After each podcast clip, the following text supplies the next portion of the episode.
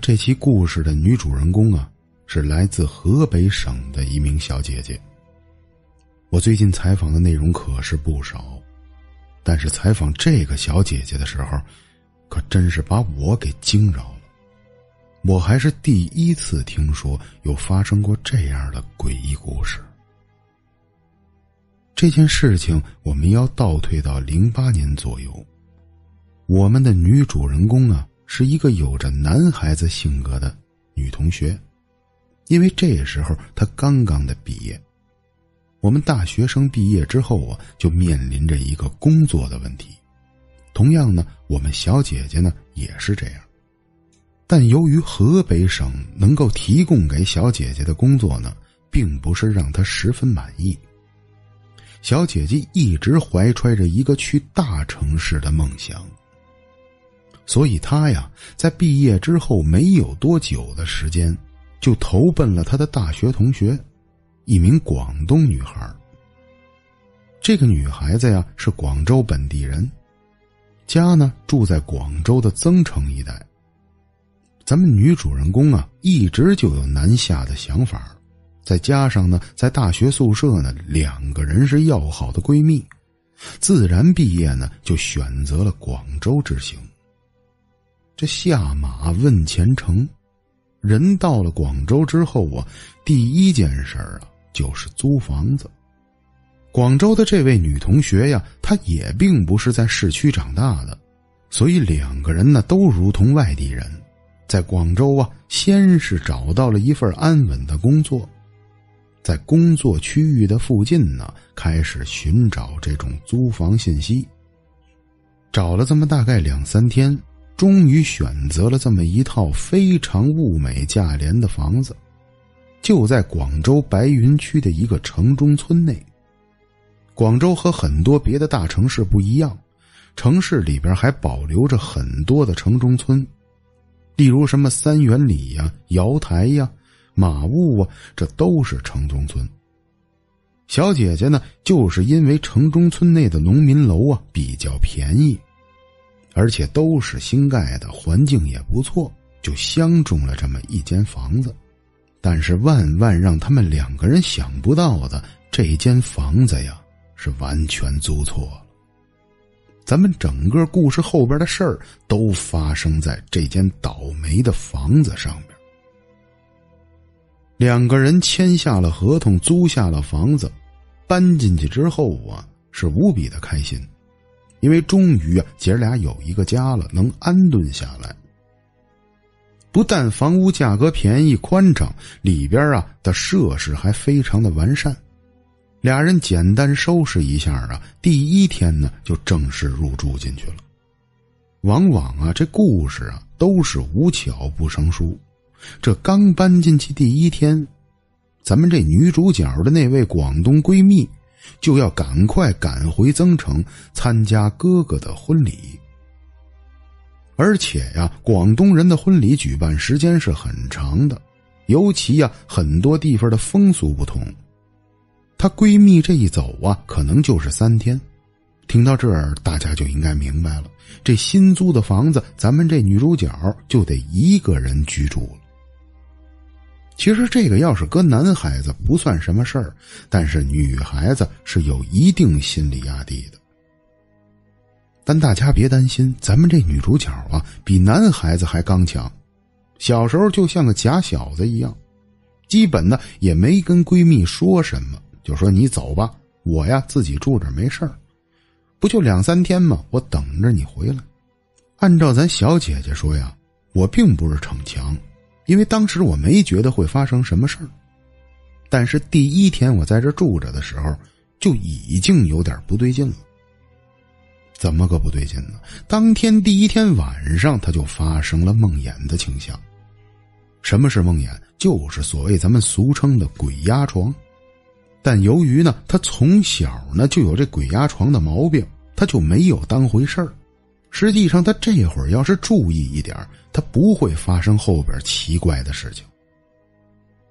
但是到了第二天，这事态呀就开始严重了。他说，第二天晚上啊，大概九点多钟的时候，我忽然感觉呀，屋里边开始降温。广东的冬天呢是很难熬的，因为它没有室内的取暖措施，而且冬天是非常的阴冷，有的时候冷的时候到个十度八度的，那屋子里呀真的是要比外边还要冷。但今天晚上特殊，天气并不是很冷，而且小姐姐呢发现室内忽然降温之后啊，还打开窗子伸手试试。发现室外的确比屋里暖和不少，他同时感觉到这股阴冷之气来之不正常，串肉刺骨的感觉。他呀，这会儿还自言自语的说了：“我看来呀，是又得拿出一床棉被来了。一会儿不行，晚上我盖上两床。”可这让他完全想不到的是啊，这股子寒气跟天气就没有半毛钱的关系。根本不是天的事儿，你盖上四床也没有用，它还是冷。可是这会儿咱小姐姐不知道啊，大概在晚上十一点钟左右，盖着两床棉被呀就睡着了。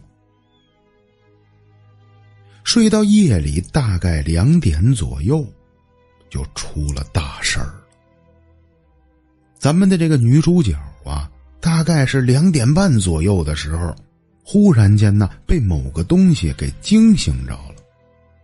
他说：“我呀，感觉可能又是鬼压床了，因为我醒来之后啊，我身体还是不能动，跟昨天晚上是一模一样。但是醒了没有三秒钟，我感觉不对劲儿了，因为我明显感觉到我背后好像有个人。为什么呀？我感觉我的背后有人对着我耳边吹着气儿。”而且这股子寒气儿啊，特别的明显，吹得我全身发毛。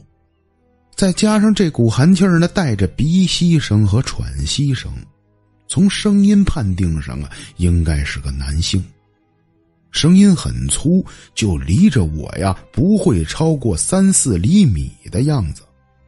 我当时就是反应，我家里这是进来贼了，马上我就转头啊，开始想跟他搏斗。但是此时此刻呀，我身体是一动都不能动了。就在这几秒钟啊，我是非常的无助，我不知道身后是谁，我这正难受着了，一只冰凉的手直接就抓到了我后脖颈上边。这手非常的大，这绝对是个男人的手，而且那个冰凉的凉劲儿啊，就跟冰块儿。说个再简单点吧，这活人就不可能出来这个温度，抓的我呀，那凉气儿啊，往我后背里边钻。这人呢，手劲儿非常的大，先前抓上我之后还没这么疼，后边是越抓越紧。由于他的手呢掐住了我的大动脉，我的呼吸呀就开始急促起来。而且感觉全身的血液根本冲不上头，我这马上就要晕过去了。人呢，逼到极限之后啊，什么潜能都能逼出来。虽然我手动不了，我忽然间发现呢，我能张嘴说话了。我先是喊了一嗓子，但是没有任何的用处。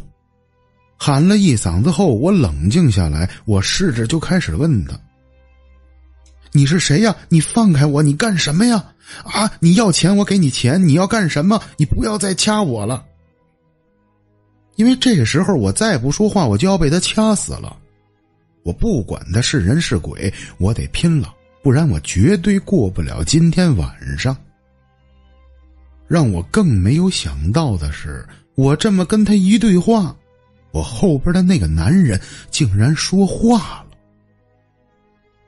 俺那从克罗姆提干完不工作，俺不可能这都让我说，办不了那不给都不都都俺等等。我知道啊，你们听完了这些啊，可能会笑，觉得我讲的呀像神经病一样。但是没有任何人能体会到我当时的感受。他在我后边念的东西就是这样的，我一个字都听不懂。